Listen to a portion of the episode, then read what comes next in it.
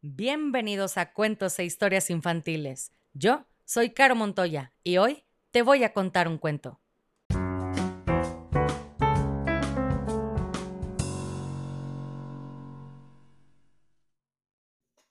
Y el cuento del día de hoy se llama El lobo hace huelga, escrito por Christophe Bernaudet, ilustraciones de Sebastián Chevret. Le mando un saludo con cariño a Renata Muñoz Almada, de 7 años, que vive en Monterrey, Nuevo León, y quiero que recuerdes que tu papá y tu mamá te aman con todo su corazón. Así que, Renata, aquí va tu cuento y dice así. Había una vez. ¿No es así como empiezan los cuentos para niños?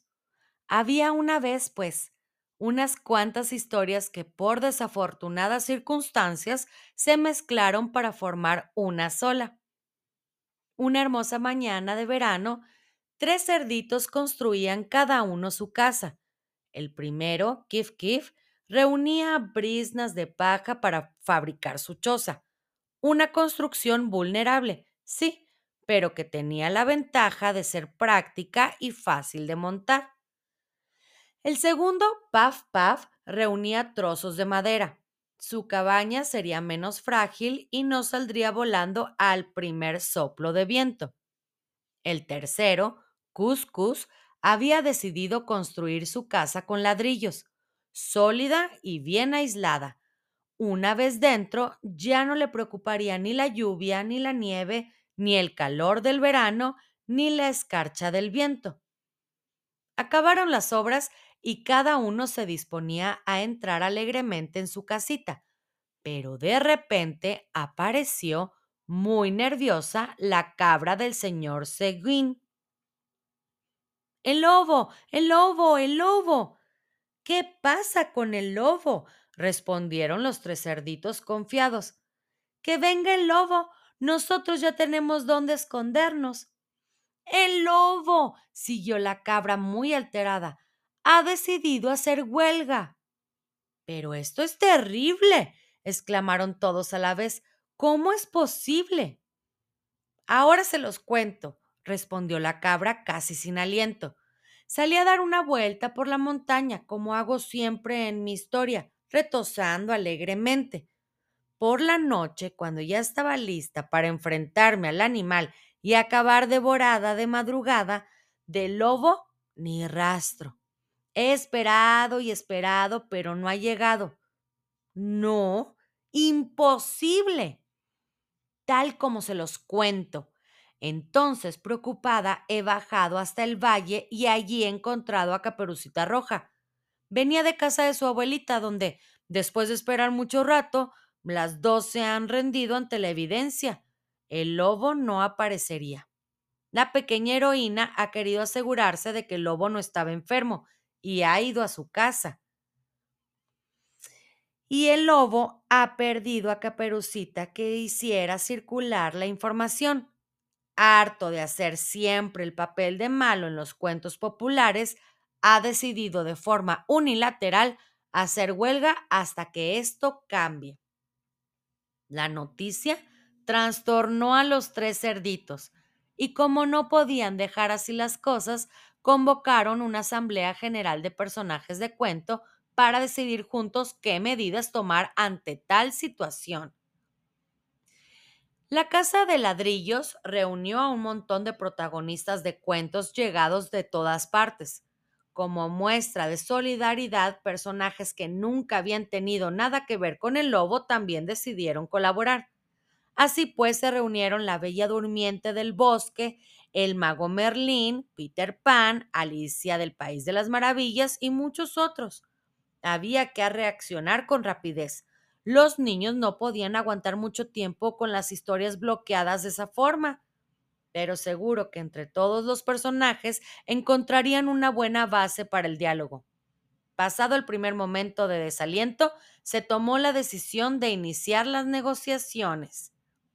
La manifestación de personajes de cuento iría hasta la casa del lobo gritando algunas consignas Después, un mediador entraría en su casa para parlamentar e intentar solucionar el problema amistosamente. Vamos allá, dijo Cuscus, el más listo de los tres cerditos. Dicho y hecho, la delegación fue hacia el bosque donde se encontraba el huelguista. En cuanto la comitiva llegó delante de la casa del lobo, Cuscus se adelantó y abrió la puerta de su guarida para parlamentar. Hola, hola, ¿estás ahí? Déjame en paz, Cuscus. Venga, lobo, no estés enfadado. Es que estoy que muy harto de ser siempre el malo de la historia. Ya lo sé, pero piensa un poco en los niños. Ellos quieren que seas tú el que los asustes. Afuera, la delegación estaba preocupada. ¿Y si el lobo ya no quería volver a ser de malo? ¿Quién lo haría? ¿Caperucita roja? Demasiado pequeña. ¿Las siete cabritas? Demasiado tiernas. ¿Los tres cerditos? Demasiado rosas. ¿Risitos de oro? No era su cuento y ya tenía más que suficiente con los tres osos. ¿Pero por qué yo? lloriqueaba el lobo. Mírate, eres fuerte, eres listo y además mira qué ojos, qué orejas y qué dientes tan grandes tienes. Me halagas, mi buen cuscús. Créeme, los niños confían en ti para que los aterrorices. No puedes decepcionarlos ahora. El cerdo había dado con las palabras adecuadas. Emocionado, el lobo aceptó replantearse su decisión y pidió unos minutos para reflexionar. Afuera, los ánimos empezaban a caldearse. Cuscus se dirigió a sus compañeros e hizo una valoración positiva de la situación. No habría que esperar mucho. No obstante, algunos seguían nerviosos, sobre todo porque empezaba a caer la noche. Poco después, la puerta de la guarida se entreabrió lentamente. Los ojos del lobo brillaron en la penumbra. Los primeros rayos de luna se reflejaron sobre el esmalte de sus afilados dientes. Había pasado la hora de cenar y estaba hambriento. Rápidamente, muy rápidamente, todo el mundo llegó a un acuerdo. ¡A correr! Y colorín colorado, este cuento se ha acabado. Y si no eres feliz, has fracasado como lombriz.